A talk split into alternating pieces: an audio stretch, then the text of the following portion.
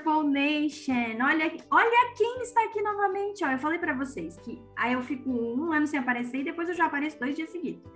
Já vim hoje, já trouxe mais uma mind blower maravilhosa para vocês. Eu nem vou fazer muito assim para a gente já começar a conversar.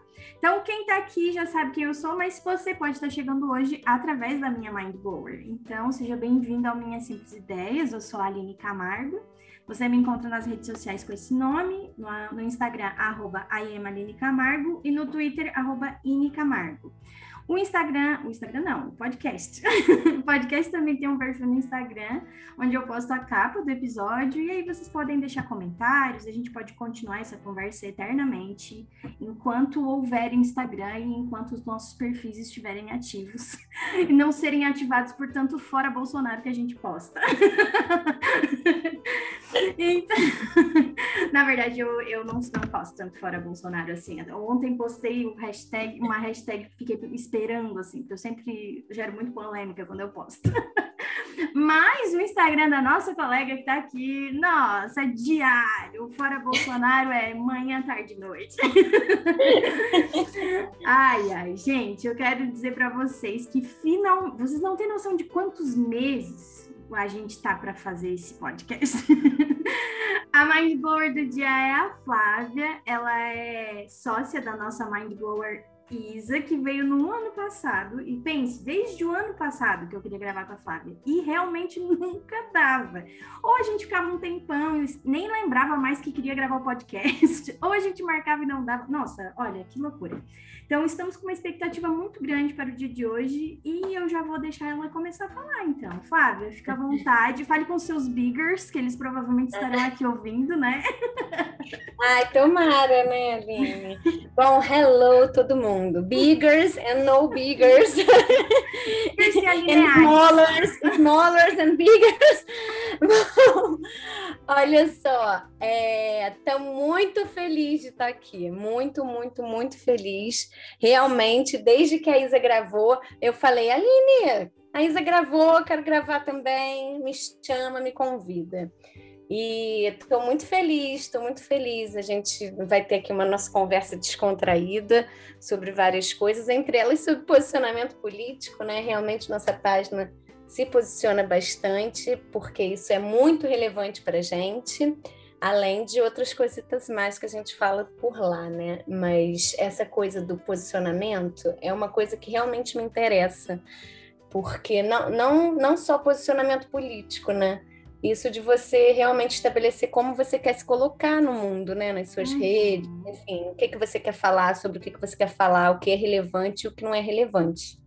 Não só sobre posicionamento político, né? Posicionamento político para nós, para mim e para a Isa, portanto, para essa empresa, é importante, mas podia não ser também, né? A gente podia ser, só falar sobre branding e também é um outro caminho, né? É uma outra escolha mas a gente escolheu misturar essas duas coisas porque para nós é relevante. Afinal, tudo é político. Tudo é político, exatamente. Eu tenho aprendido, nossa, eu era, eu era muito isentona assim, nossa, Hoje eu, eu olho para a Aline que eu era, e é muito engraçado porque ontem eu estava gravando justamente sobre essa coisa de mudar, né? De tipo assim, de perceber que, nossa, não fazia, não faz mais sentido aquele, aquela, aquele quebra-cabeça que era a tua vida antes. Joga umas peças fora e bota as novas, né? E nossa, eu vejo que isso é, isso foi uma das coisas que se transformou muito, porque eu sempre fui muito assim, sabe? Ai, meu cautelosa, Deus né? Nossa, demais. E às vezes eu era tão cautelosa que eu acabava sendo burra mesmo, assim, no sentido de ignorante, de ignorar a existência de diversas coisas, né? E... É, no sentido de se anular, né, também. Isso. Você acaba se Exatamente. anulando, né? Então eu não posso falar sobre disso mas assim, como é que eu não posso falar sobre isso? Eu só falo disso o dia inteiro com todo mundo. Como é que eu não vou falar disso? Esse é o único assunto possível nesse momento. É, pois é. Mas assim, eu entendo, entendeu? Isso que você estava falando é normal, eu entendo. E realmente, assim, acho que para alguns negócios, ou para algumas pessoas que têm alguns negócios, isso pode não fazer sentido. Ou é, fazer sentido de uma maneira também muito sutil, porque também tem algumas páginas que eu vejo que não, não se posicionam politicamente, se posicionam de outras maneiras, né, falando sobre o seu negócio, mas deixa ali aquelas entrelinhas, entendeu? Então a gente não mete que nem a gente mete um fora Bolsonaro, mas, mas de repente está ali falando, passando dados científicos, enfim, de alguma maneira está contornando aquela ideia e que se você né, juntar as pecinhas, você é capaz de entender. Mas é, também, né, aquilo é uma escolha, né? São escolhas. É, uma escolha. é, tu, é pra, pra tu ver, assim, né? Eu, e eu, e eu venho de uma. Eu venho de uma família de dois extremos, né? Não, eu venho de uma família de um extremo e o meio. Então, assim, eu, eu, tenho, eu tenho um lado. A família do meu pai é extrema, extrema extrema direita vergonhosa, do tipo, como que eu sou filha desse homem, sobrinha, sobrinha dessa gente, neta dessa mulher, sabe? E é, a minha mãe, ela sempre foi tipo, ai, eu odeio. Ai, eu odeio, odeio, odeio falar disso, odeio, odeio, odeio, odeio, odeio, odeio. E aí, o que que aconteceu, né? Eu passei mais tempo da minha vida com a minha mãe, e discordando do meu pai. Então eu não, né, eu nunca concordei com meu pai, mas eu sempre fui muito da, tipo, eu odeio também, odeio, eu não quero falar disso, eu não quero isso para minha vida, sai de mim. Daí... É estressante também, né? Falar é... disso, assim. É estressante, isso. você fica cavando esse buraco, não chega em lugar nenhum. Eu entendo que cada um também tem seu, a sua postura, enfim, suas, suas escolhas, né? É. E, enfim, é, é, é, tem a ver mesmo com isso que você falou, né? Com a nossa formação, de onde a gente veio, o que, que a gente escolheu, as escolhas que a gente fez enfim, passa por isso. Outro dia mesmo eu estava falando com uma, a minha melhor amiga, né? Isso que ela estava falando de as pessoas brigarem, né? Por conta uhum. de, de política. É, eu, eu acho que assim, é, para mim é muito difícil. Tem uma linha muito muito tênue, né? Assim, entre é, quais, quais são os motivos para você brigar ou para você deixar de falar com alguém, assim. Então, é, é, é, complicado, eu acho, mexer nesse, nesse sentido, assim. Uhum. É, eu, obviamente, que você se aproxima de pessoas que você tem mais afinidade, né? Assim, Sim. acho que isso é natural, né? E que estão alinhados com o seu discurso. Mas, ao mesmo tempo, talvez isso também bloqueie a nossa visão, né? Também de escutar o outro. Pode Sim. ser que lá tenha alguma coisa daquele outro discurso é, que não estou falando de casos extremos, né? Estou falando de uma coisa um pouquinho mais moderada, né? É, que, que pode ser interessante também, né? Então, a, quando a gente também se fecha muito na nossa na bolha, né? É, no nosso, na nossa coisa, a gente deixa de olhar um pouquinho para o outro, que também, assim, não estou falando de casos extremos, né, de, de, de, posturas extremas, tanto de direita como de esquerda, né, mas estou falando de, de postura, outro tipo de postura que não é a sua e que também pode ter um negocinho lá que seja interessante. Sim, sim. Ainda que não seja, ainda que não seja aquilo que você acredite, pô, mas aquilo lá pode ter pode funcionar, pode ser interessante, enfim. É, é difícil. É difícil, é difícil, é difícil. E aí, por, durante muito tempo, fiz isso. Só que aí, hoje eu tava conversando com uma amiga sobre essa coisa que a gente faz, às vezes, de romper com aquilo que foi um ciclo durante muito tempo. E eu, eu me sinto, eu sinto assim que os dois últimos anos é, principalmente assim, 2000 e, de 2019 para frente, assim, né? É, mas principalmente com a vinda da pandemia, porque eu acho que é, ela, ela, ela fez, ela tornou tudo muito gritante, né? A pandemia foi como se fosse um megafone daquilo que estava sendo propagado, enfim. E aí eu sinto como se eu estivesse rasgando, assim, essa, esse rompimento de ciclo está sendo uma coisa louca, assim, né? E aí hoje eu, às vezes, e aí eh, falamos, conversamos ontem sobre isso no podcast de ontem, eu acho que a, a continuação deu, acabou dando bem certinho, porque às vezes a gente se sente até não pertencente mais de lugares que, que eram ali, era tua vida, era, era só o que tinha, na verdade. Pessoas que, com quem tu convivia, que eram teu círculo de amigos e de, né, de socialização, e que hoje eu olho e eu digo assim, mas gente, mas o que, o que será que está acontecendo aqui? né? É, isso acontece, me aconteceu também demais, assim, demais na pandemia. E ao mesmo tempo eu me conectei também com pessoas que estavam um pouco distantes da minha vida. É. Acho que o fato de você estar tá em isolamento e você estar é, tá conectado ou pelo telefone ou pelo computador é, trouxe isso, né? Porque uhum. aquelas pessoas que você era é, obrig, obrigado, não, né? Mas assim, é, você sim, via mas... no dia a dia, assim. É, foram pessoas que você não tinha mais essa possibilidade. Então, a sua conexão até com elas ficou virtual. E, e tão virtual como outras pessoas que você também não via, não falava, enfim. E, e eu também tive esse momento de, meu Deus do céu, tô me sentindo um ET nesse grupo de pessoas. Mas é, eu acho também, e eu conversei isso com uma amiga que mora, mora na Califórnia, e eu, eu falei sobre isso com ela. Eu falei, eu me conectei muito com ela, apesar de já ser muito minha amiga. A, a última viagem que eu fiz foi, inclusive, para visitá-la, é, obviamente antes da pandemia eu, eu falei, nossa, mas é, é, é muito louco isso, porque me aproximei pra caramba de você e acabei me afastando de outras pessoas que eram muito próximas no meu dia a dia. E aí, é, o que ela fala, né, e que eu achei muito legal e ficou para mim, foi que, obviamente, que a gente tem essa proximidade natural do dia a dia com essas pessoas, é, mas também a gente não pode esquecer que essas pessoas que a gente se distanciou por esse momento pandêmico, também a gente tem uma história com elas, né? Uhum, então, assim, se, é, é, a gente não se trata é, desses dois anos, né? Se trata de tudo que a gente construiu, de uma história, enfim. E isso também vale é, para coisa política, né? Também levo isso para coisa política. É, eu acho que você é, pode se afastar, sim, se você não concordar, se aquilo for muito agressivo para você, se aquilo tocar em pontos para você que julga muito importante. Mas eu acho que é, sempre tem que tomar cuidado para a gente não chamar o outro de intolerante e também não ser tão Exato. intolerante também, é porque a gente tem uma história com essas pessoas, né? Antes é de romper, né? A gente construiu uma história, uma relação baseada em outras coisas que não foram essas, né? É verdade. Bem isso mesmo, bem isso. Mas então, Flávia, eu, eu, queria, assim, eu, a gente pode falar de tanta coisa, na verdade, porque no fim eu, eu, eu percebo, assim, né, que a gente, é, a gente é, tem muitos pontos em comum, assim, tem muita coisa que a gente é bem parecida, né?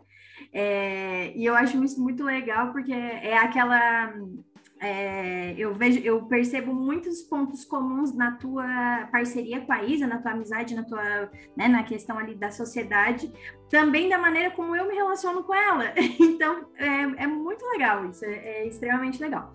Mas eu acho que para esse momento, que a gente poderia falar é mesmo sobre essa, essa coisa da mãe empreendedora que é é, que é blogueira e que é, sabe, essa, essa, esse, essa, esse multi, esse universo multifacetado que é a tua vida, que as pessoas querem que tu faça mestrado para começar a dar aula, querem que tu tenha um talk show, porque eu acho que é o que eu mais me é, é, o que, é uma das coisas que eu super me identifico, porque eu também faço 495 mil coisas. É, eu vejo também que você faz bastante coisa.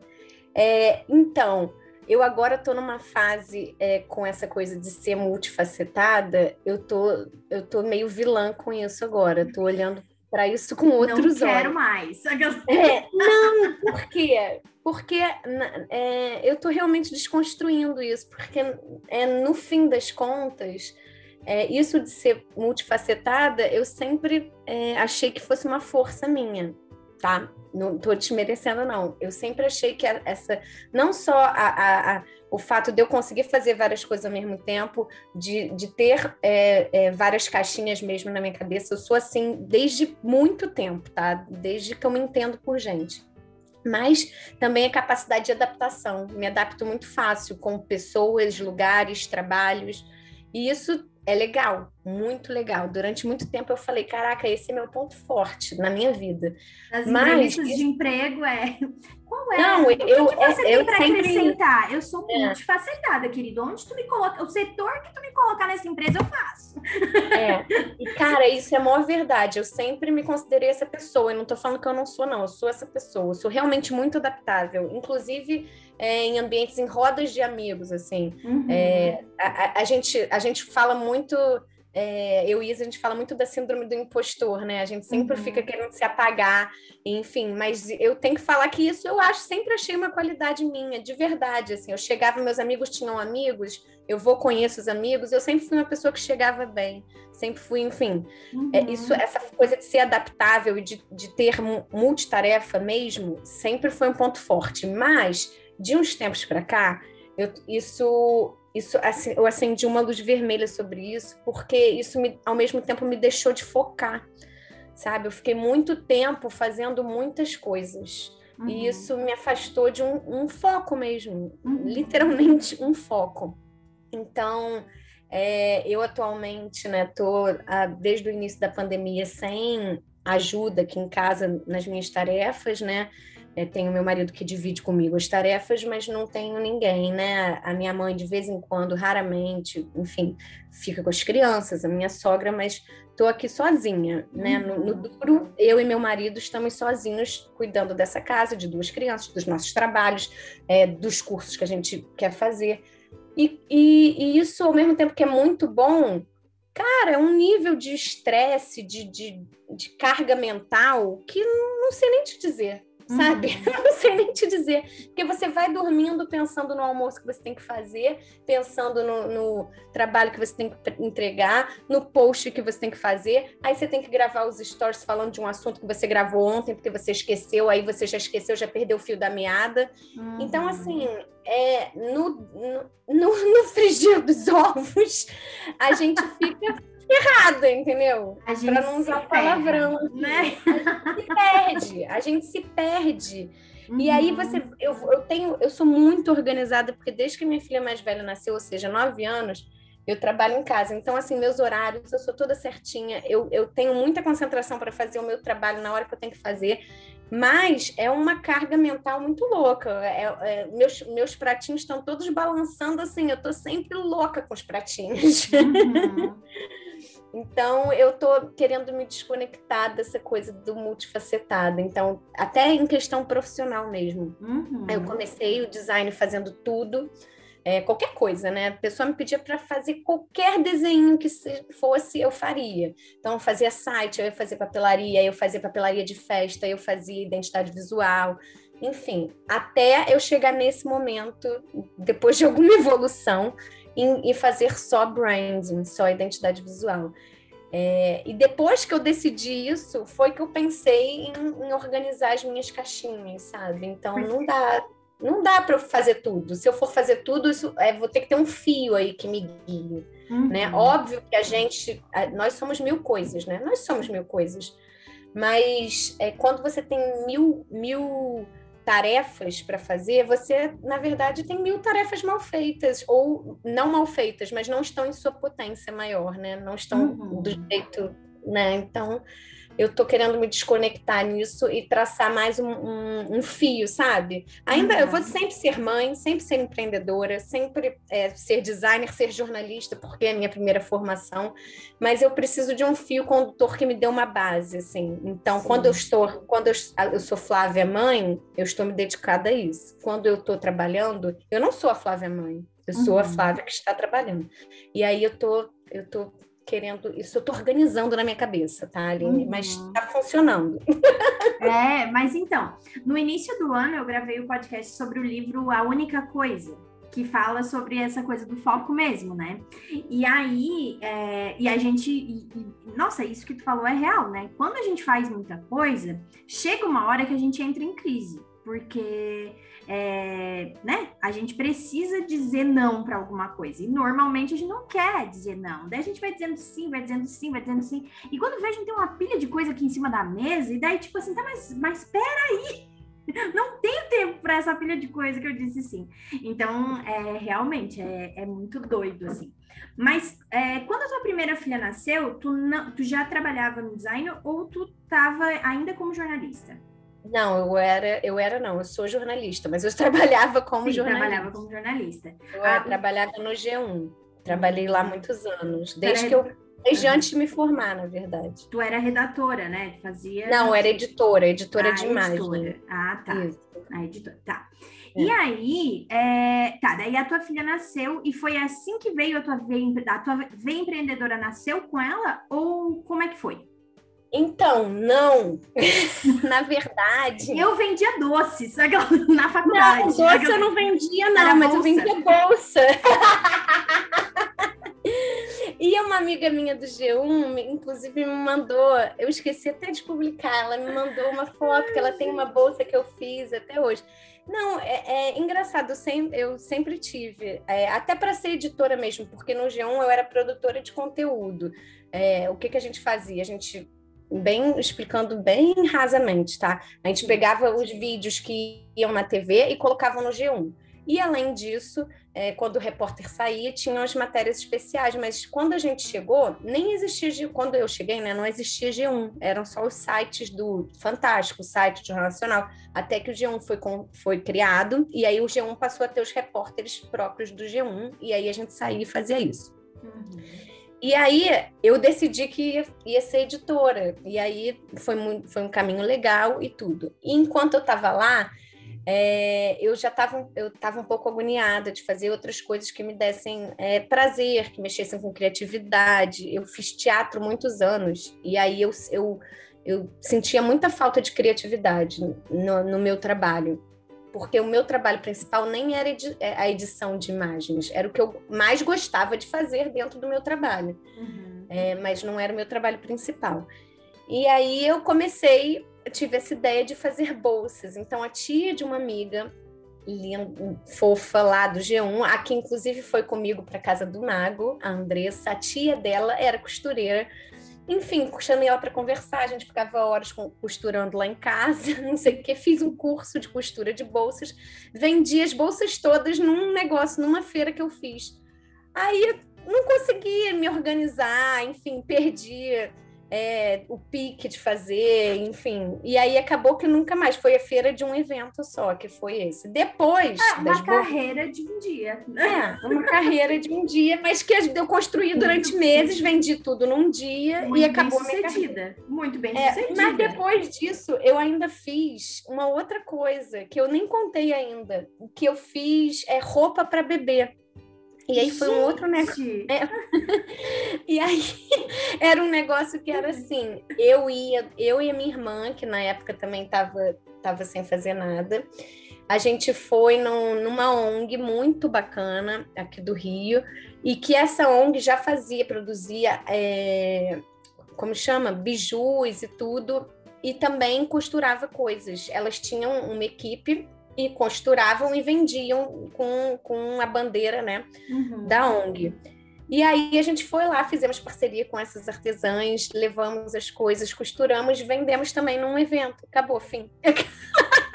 Roupas de bebê, parte, né? carreira de costureira, parte 2. É. Roupas de bebê. É isso. Mas nisso a minha filha. a tua série teve dois velha... episódios. É, dois episódios.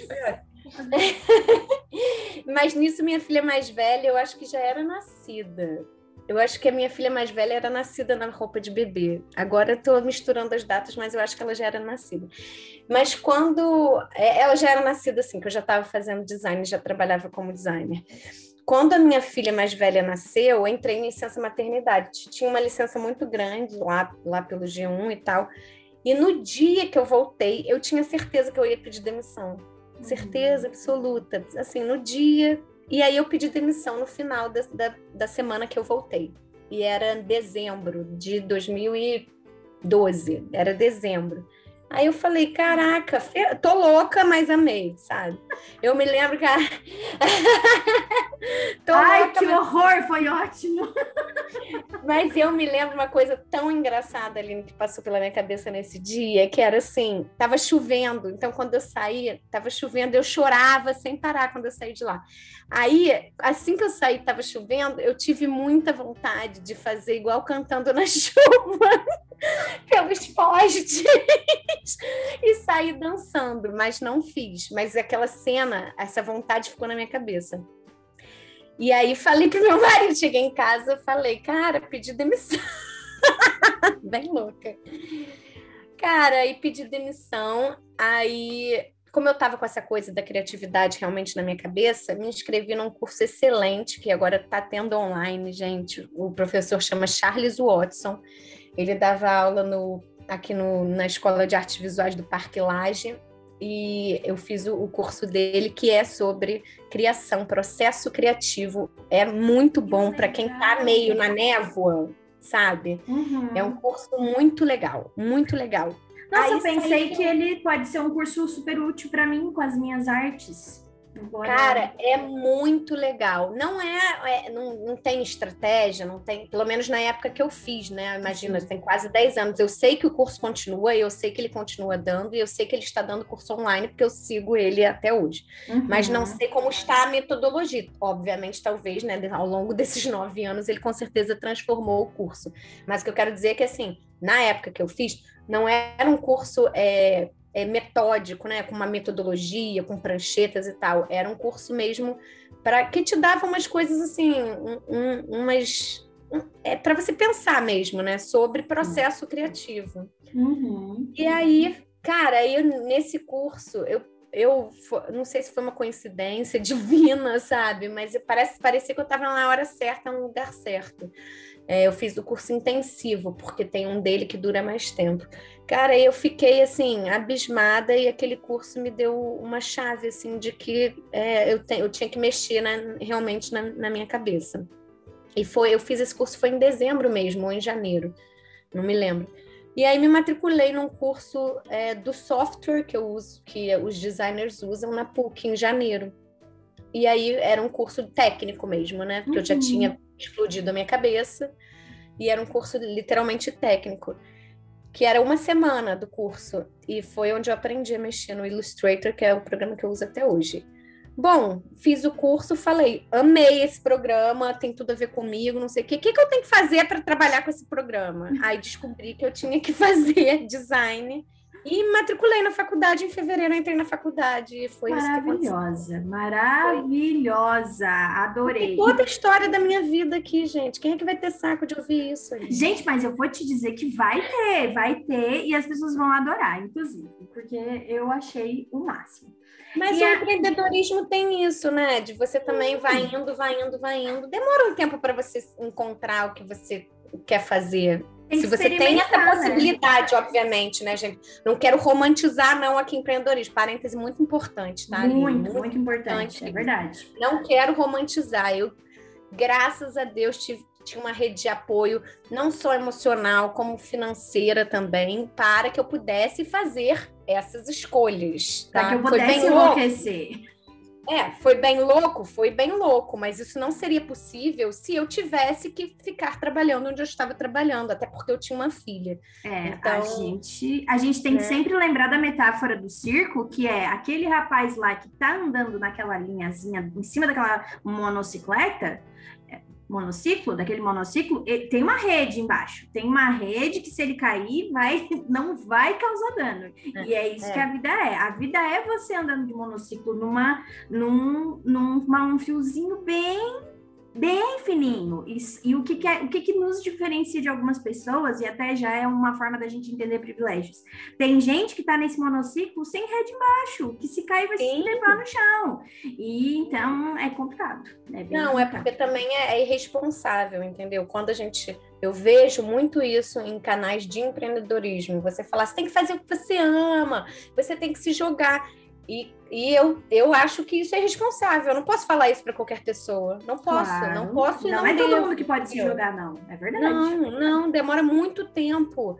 É, na verdade, eu e agora junto com a Isa continuo construindo alguma coisa, é, né? Que então assim, Ó, não, tem carreiras meteóricas? Gente, tem, claro que tem. Tem pessoas né, talentosas, sucesso, noite para o dia. Tem, tem de tudo nessa vida. Mas, assim, eu acho irresponsável você falar como empreendedorismo é você tem que fazer o que você mais ama na sua vida, senão você não vai ganhar dinheiro.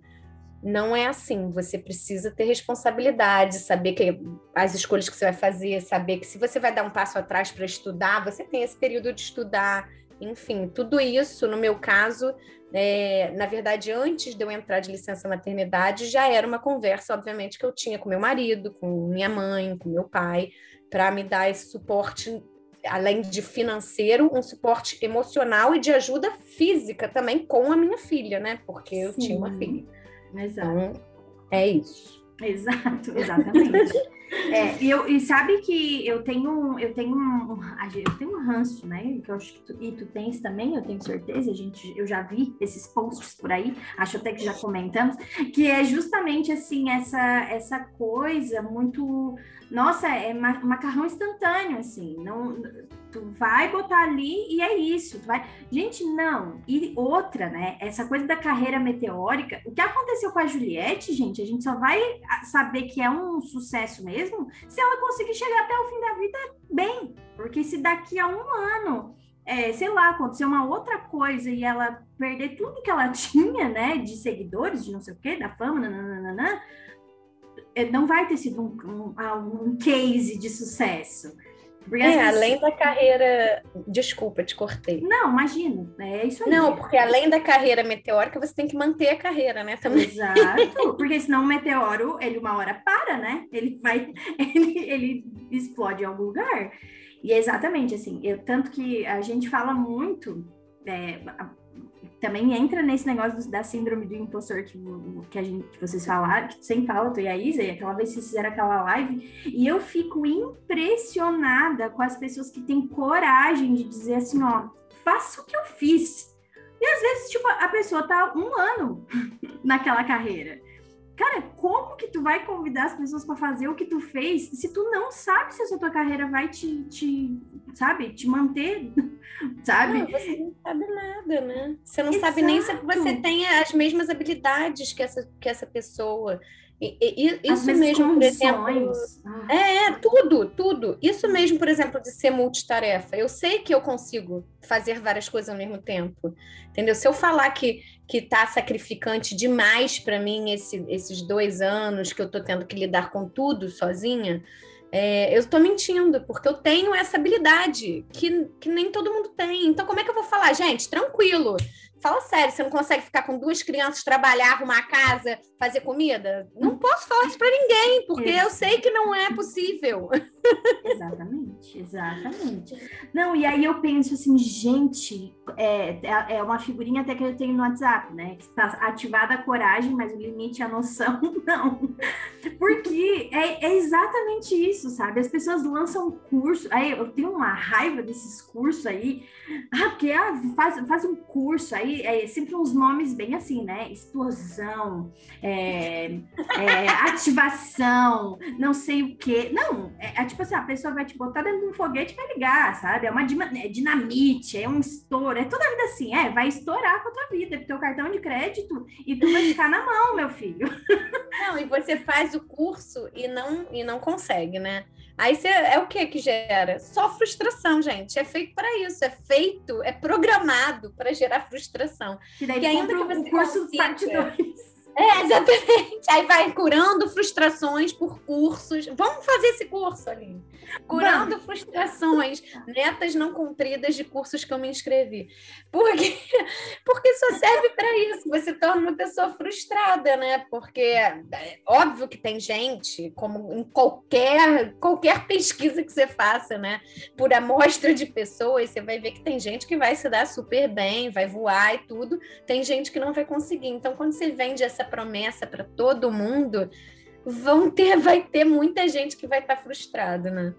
É, e eu tenho, eu fico muito chateada porque também é, é, sempre assim, né? O apelo é realmente diante do desespero das pessoas. E aí chega uma hora que eu acho assim, ó, que daí passou do limite do, da falta de noção e começa o mau caratismo mesmo. Sim, porque, é, porque as pessoas, é, elas começam, ah, garanta uma renda de, de 5 mil a 7 mil reais né? Que é, é, é aquilo que às vezes Fazendo pode... biscuit, por exemplo. Bota o Flávio aí para fazer biscuit. Porra, como é que eu não vou fazer isso, cara? Eu não tenho a menor ideia de como faz. E a pessoa tá falando que eu vou ganhar 5 a 7 mil reais fazendo biscuit, sabe? Não é, ri, eu não. Tô rindo, é, eu tô rindo de desespero. eu tô rindo de desespero. É isso mesmo. E, e, e, tu sabe que a gente teve uma, uma conversa que eu não sei se tu lembra, porque ontem aconteceu isso. A minha mind blower, ela ficou surpresa quando eu disse que eu estudava psicologia. Então, eu vou te lembrar que eu estudo psicologia. Eu lembro, eu lembro. ah, tá. Aí, o que que acontece? Estávamos é, trabalhando, trabalhando um, um tópico é, em aula, esses, faz umas duas semanas, que era sobre o sistema, é uma aula de neuroanatomofisiologia. Então, é uma. É, é, porque eu sou irregular, né? Deu tudo para lá e para cá. Aí, é, essa é uma das primeiras matérias que tem, é na segunda fase de psicologia. E aí, a gente falando sobre o sistema digestório, e aí o professor falou sobre a questão da alimentação, enfim, né? Daí ele vai trazendo a parte biológica e ele vai sempre lembrando que a gente faz psicologia e que isso tem uma ligação, né? Aí, eis que começou uma conversa assim, do tipo: quem quer consegue. Assim, eu disse assim, meu Deus do céu, sabe, gente? Nós estamos num curso de psicologia. se a gente, que vai se formar psicólogo, começar a dizer quem quer consegue, a gente só precisa botar nossa mente nisso, aí nós estamos, aí nós estamos pego, né? Aí nós estamos Aí eu fui obrigada, né? E aí eu fico assim, né? Eu tenho muito medo de me ao mesmo tempo que eu não tenho medo de abrir o microfone e falar, agora nessa coisa do virtual, eu fico cuidando, assim, porque às vezes a gente, né? Tipo, ai, deixa é. o professor falar, né? Então, eu fico. Não, assim, rezando pro professor falar também, né? Porque às vezes nem o professor quer falar. E aí tem gente que monopoliza a aula, né? E eu não quero ser essa pessoa. Daí, porque eu sei que eu sou, se eu abrir o microfone, eu vou falar muito, né? Então eu já me conheço. Aí o que que acontece? Eu fico assim, ó, eu só falo quando é realmente necessário, que ninguém falou, que eu, eu assim, meu Deus, tá todo mundo. Já é a terceira pessoa que vem com uma vibe de quem quer consegue aqui. Eu, eu, eu vou ser obrigada a me posicionar. eu vou ser obrigada a me posicionar. E aí eu levantei a mão, bem, mas isso foi, tipo, tinha sido a última, a última pessoa que tinha falado isso tinha sido o professor, né? Sobre essa questão da vontade, né? Mas a maneira como o professor estava falando, dava para entender bem certinho o que ele estava querendo dizer, sabe? Só que aí, o que os outros estavam repetindo, não. E quem é o estudante de psicologia somos nós. O professor está ali falando pura e fisicamente de anatomia humana, de corpo, né, físico. Então é a gente que tem que ter o, né? Aí eu disse, olha, professor, liguei. Com licença, professor. Eu só queria é, deixar, eu queria, eu acho que é importante frisar que nós somos estudantes de psicologia e às vezes a gente tem que ter cuidado para não ficar repetindo o senso comum por aí na aula, nas nossas redes sociais, porque a gente sabe que o quem quer consegue, mas por que, que a pessoa quer de verdade, né? Tem gente que consegue querer de verdade. Esse querer que faz o poder, ele, ele, ele tem uma história, ele tem uma história. Não é todo o querer que gera o poder, porque eu quero várias coisas que eu não posso e eu sei que eu tenho força de vontade. Então não é que tá me faltando força de vontade, tá me faltando possibilidade, oportunidade, um monte de coisa, né? É. E, e, e, eu ainda tô num lugar muito bom, né? Que, nossa, é, exatamente. graças a Deus. Ima então imagina assim, ó, tem gente que tá em lugares que eles não têm o mínimo. Tem pessoas uhum. que estão vivendo agora sem o mínimo. E aí a gente quer, vai dizer, tipo assim, ó, se tu quiser, tu faz uma dieta balanceada, se tu quiser, tu vai ser bem Desculpa, eu tô rindo, mas é de nervoso, porque Sim, assim, é ridículo. Você falar para pessoa que não tem o que comer, que ela, se você consegue, você faz uma dieta balanceada. Sabe? Exato, sabe? Ou assim. Mas aquilo é irresponsável, né? É irresponsável. E isso realmente na internet é um, é um mar, né? De responsabilidade, assim.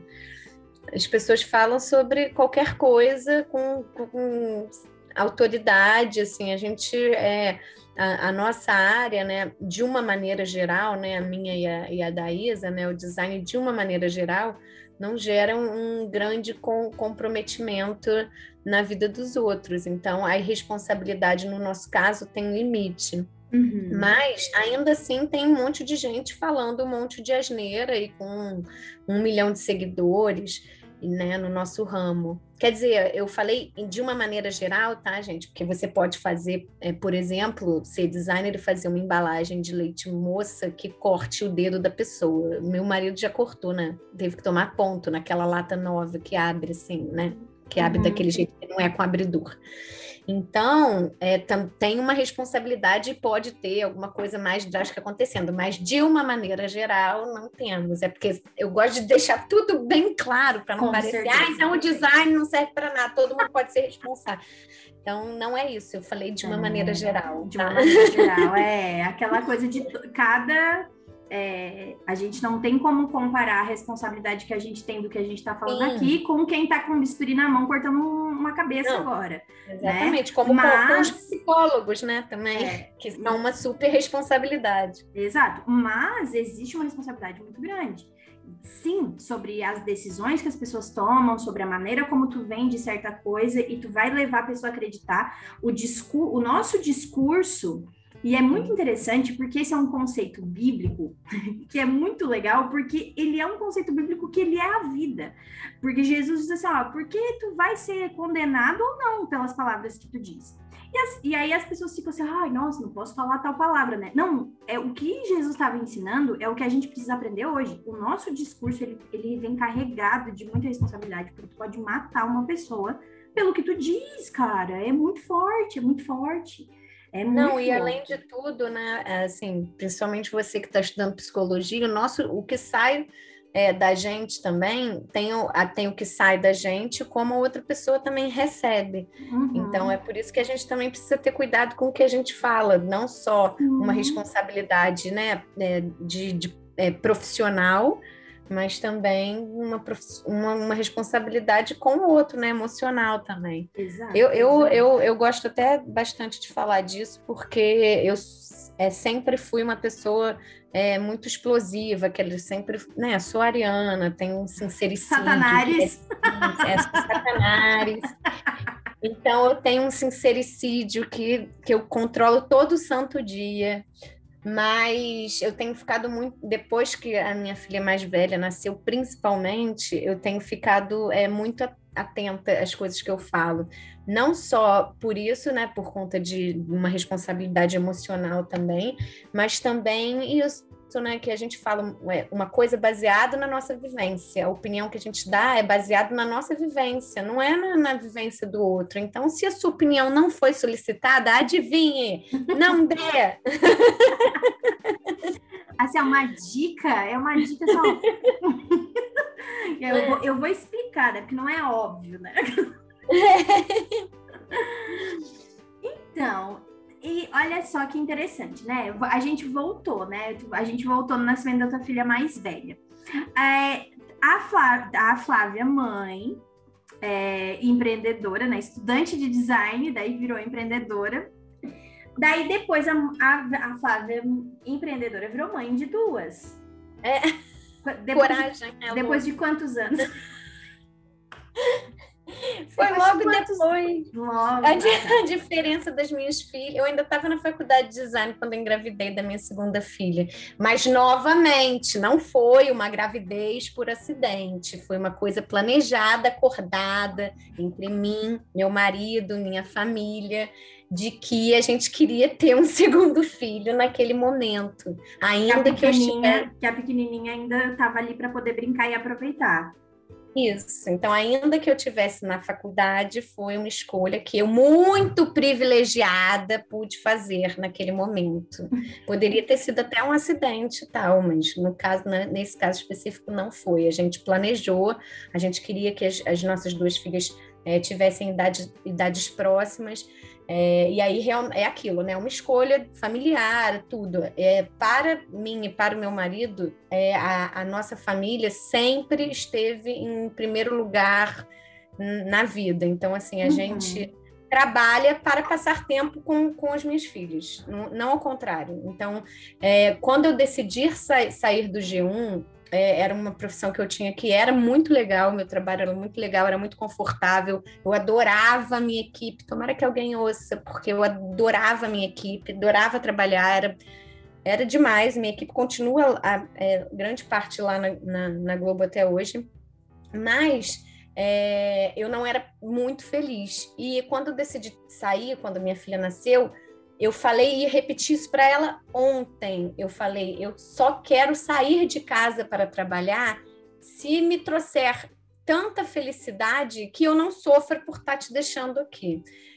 Mas, assim, é uma escolha, sabe, gente? Eu, é, eu, eu, vejo muitas mães que são muito apaixonadas pelo trabalho. Eu sou muito apaixonada pelo meu trabalho, mas na minha balança mental ainda, ainda e sempre foi assim, é, foi uma escolha de empreender e a possibilidade também, né, tudo que eu falei, para estar mais perto das, das minhas filhas nessa primeira infância. Agora que elas estão um pouco maiores, tenho sentido um pouquinho mais a necessidade de sair de trabalhar mais e me distanciar um pouquinho delas, porque elas têm já o espaço delas. Mas uhum. quando elas eram bebê, quando elas nasceram, isso nem passava pela minha cabeça. Uhum. Eu sofria, era um sofrimento para mim. Eu estagiei como designer, é, fiz, enfim, né, gente, fiz vários trabalhos frilas como, como jornalista ainda enquanto estagiava como designer, porque, enfim, né, é isso, a gente tinha que trabalhar, e era um sofrimento, era uma dor muito grande para mim. Então, acho que é aquilo, né? Minha cabeça, minha escolha, meu suporte, o acordo que eu e meu marido chegamos naquele momento. Hoje a gente já tem um outro acordo e assim a vida vai caminhando, né? Uhum, assim a, gente, a vida vai caminhando. E eu tenho uma pergunta que é, ai, vai parecer, eu tenho, eu tenho uma observação antes de fazer a minha pergunta, é que olha o marketing que eu vou poder fazer. Eu, num podcast hoje, ex-global. Recebi uma ex-global no, no podcast, gente. Vocês olham o quanto eu sou chique. É. Quando tu diz, ai, a minha equipe tá toda lá na Globo ainda, diz, ai, eu vou fazer essa piada, porque ela, ela, é imperdível. ela é imperdível. A minha equipe é demais, cara. Era muito legal, pessoas muito legais, muito competentes é, muito dedicadas, sabe? É, realmente, é, eu te, essa é a minha saudade da galera que, que trabalhava comigo lá.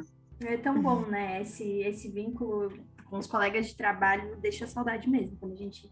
Assim, E, inclusive, às vezes é a dor de sair de um, de um emprego, né? É, é, uma, é uma das coisas que a gente conta, mas eu gosto tanto de trabalhar com eles. Se eu vou para um lugar que os meus colegas são sim. péssimos, por exemplo, né? É, quem, quem vai mudar de uma empresa para outra, né?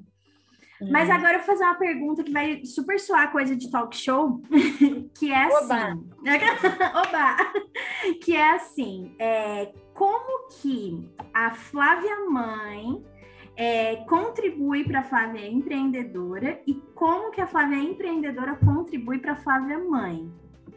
Ah, não é, não é coisa de talk show. É sem divã isso, sem divã mesmo. Cara, é... na verdade, é... essas duas pessoas obviamente se misturam, né?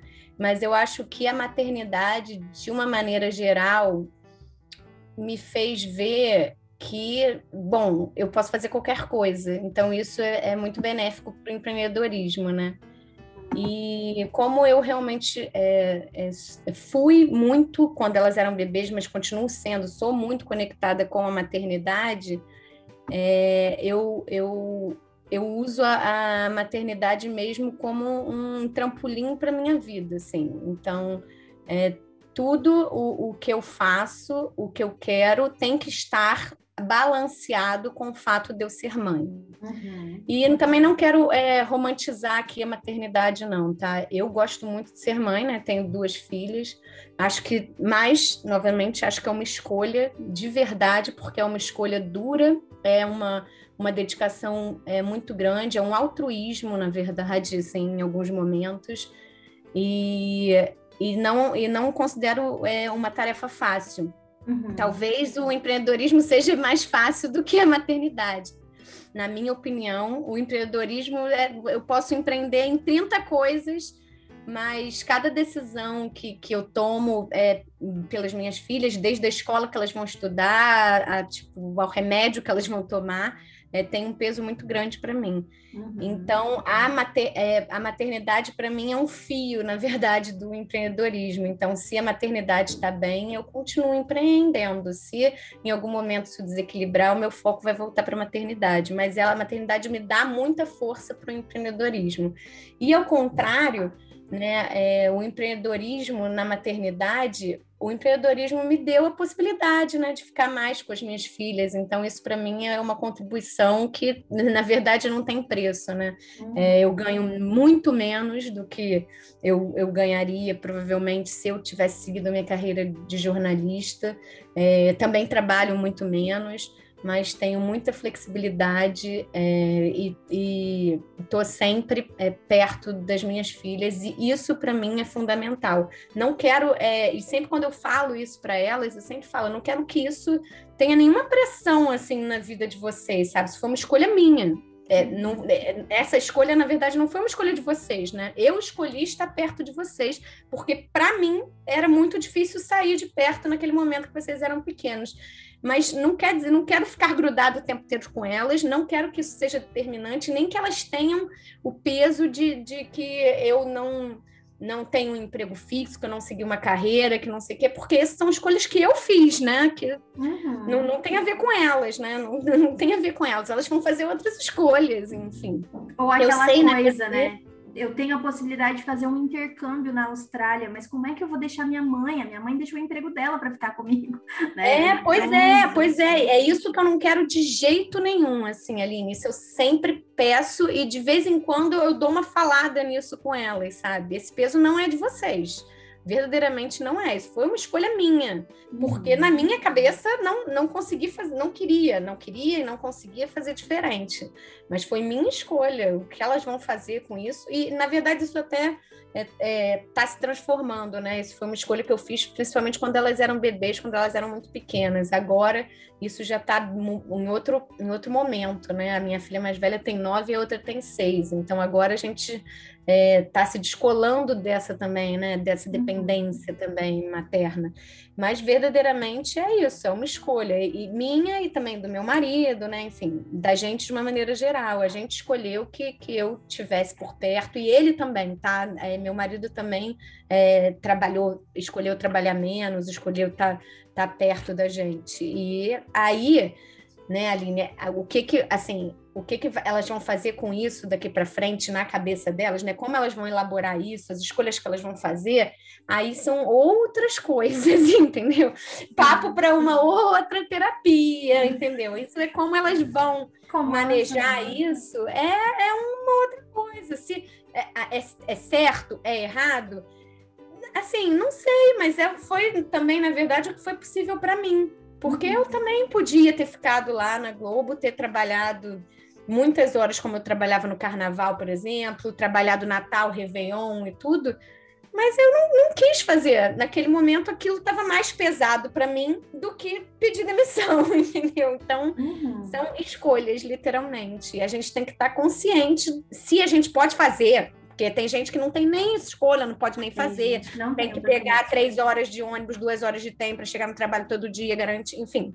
Tem gente que não tem nem emprego, mas se, como eu tive a escolha, de, né? Então uhum. eu fiz a escolha, mas cada um faz o que, o que acha melhor.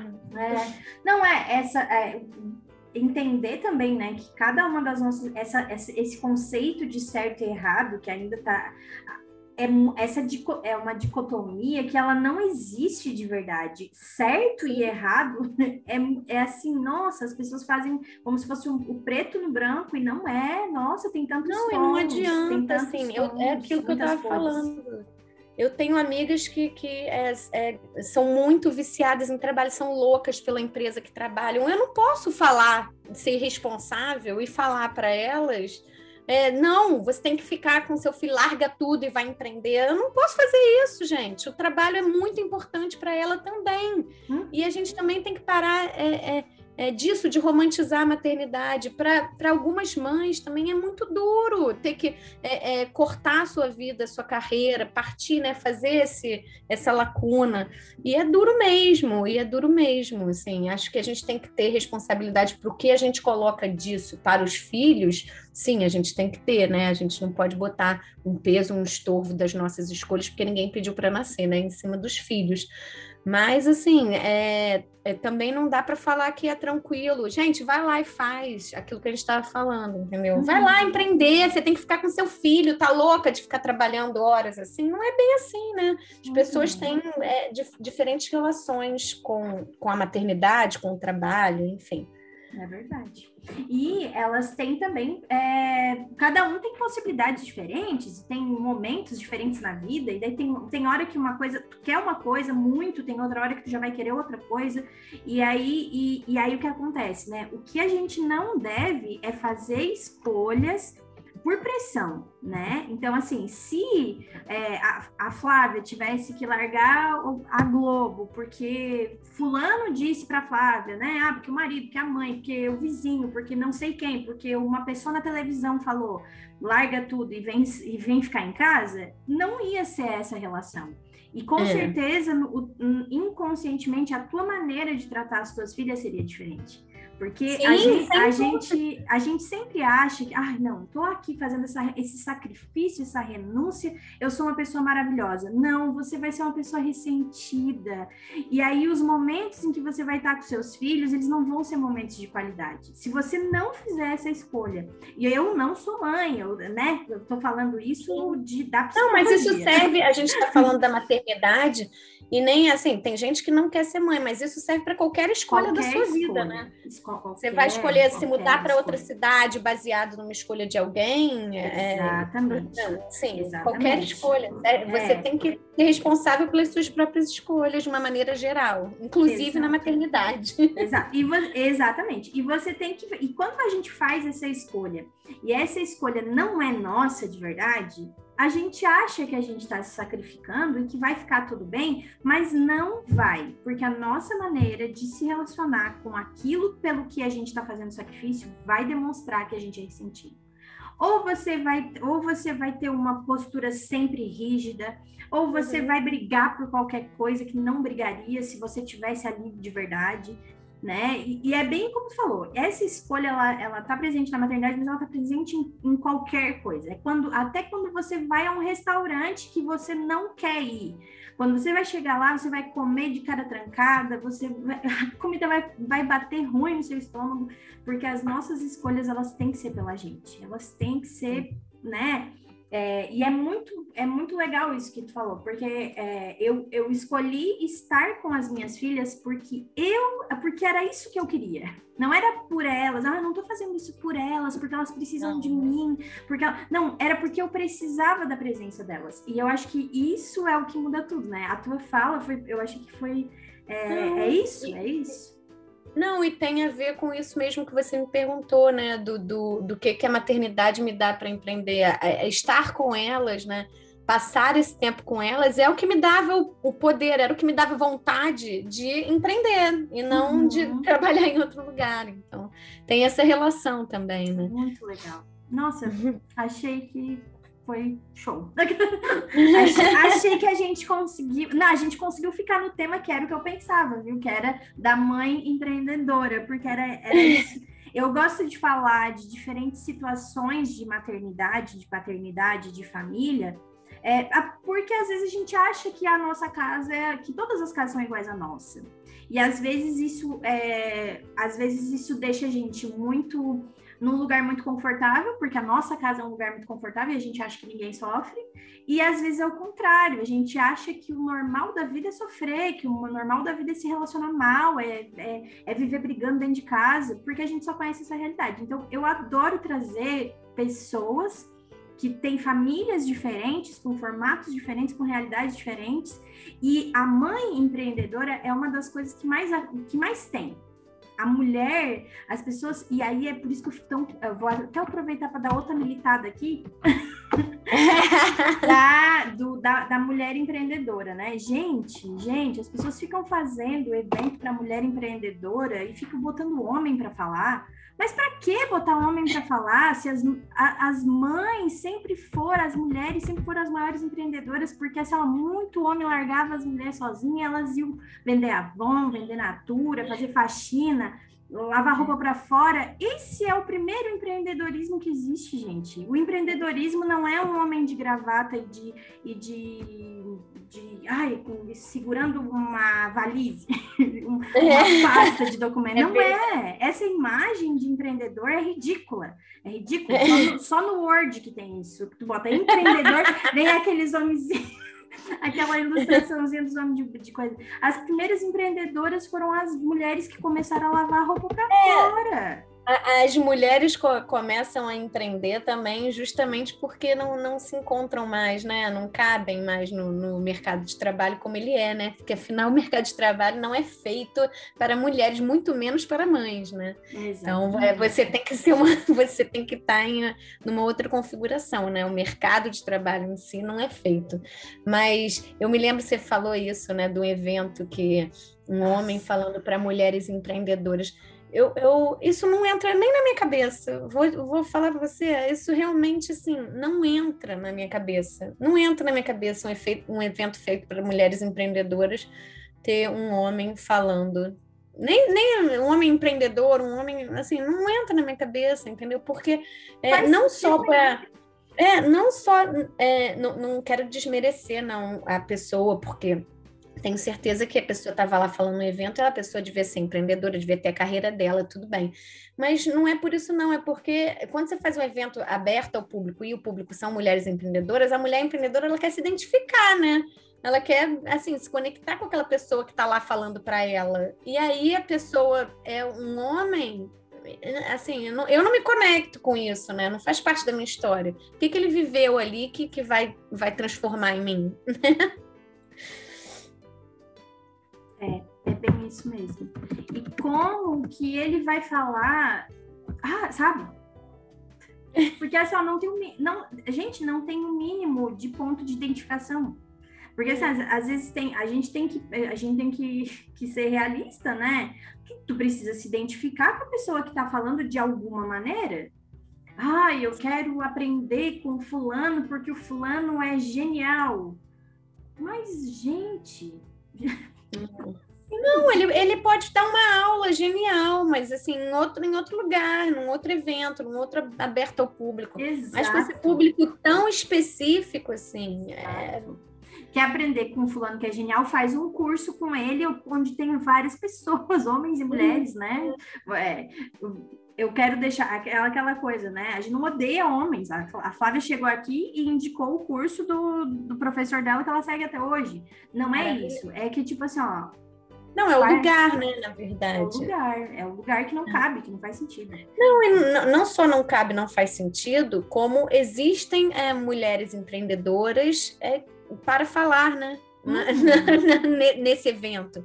Então, além disso, tem uma escolha que passa por um outro lugar de, ai, ah, não achamos ninguém, nenhuma mulher capaz, e colocamos esse homem para falar. Então, ainda tem esse, para mim, na minha cabeça, ainda tem esse subtexto aí, né? Tem, tem, tem essa entrelinha, né? Tá, é, esse, é. esse implícito ali é, é, muito tenso, é realmente muito tenso. E aí, e aí o que, que me indigna mais? Que, é, que são as mulheres que acham isso legal, ou que, que prestigiam o evento, e que, e que daí, porque eu sempre falo isso, né? Só, só existe palco se tiver plateia. Né? E aí, se eu, eu sou uma empreendedora, eu, eu acho isso bonito, eu aceito, eu sabe? Nossa, sabe? Moça, moça, vem cá. Pelo amor de Deus, me ajuda aqui. Ai, mas então, Flávia, quero te agradecer pelo teu tempo, né? Por ter. Ah. ter porque... Gente, essa é a hora que a plateia faz. Ah. ah, eu quero te agradecer por estar do outro lado do talk show, é, por é, me deixar te, é, conversar contigo e te receber aqui nesse espaço, poder te chamar de minha mind blower. e que e realmente assim foi, foi, foi muito bom. É, foi, foi um assunto que foi. A gente aprende muito, a gente revisita muitas coisas que a gente já sabe, né? E a gente troca, eu gosto muito disso, eu gosto muito de trocar. É, eu adorei. Eu que agradeço o convite, Aline. A gente já estava tentando tanto tempo, né? Uhum. Mas eu que agradeço. Acho que, é, enfim, é, falar sobre é, diversos assuntos com pessoas diferentes é, enfim, só faz a gente crescer. A gente tem que estar tá pronto para falar, pronto para ouvir também, né? É então, é, eu espero que, que as pessoas possam dar os feedbacks para eu poder também escutar. Acho que vai ser bacana também. Agradeço muito, agradeço muito o espaço, a oportunidade, o convite.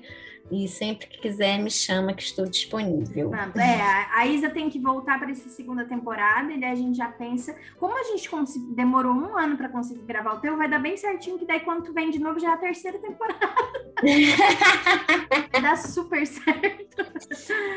Ai, ai. Obrigada, então, tá bom, Muito mais. obrigada. Um beijo. Beijo.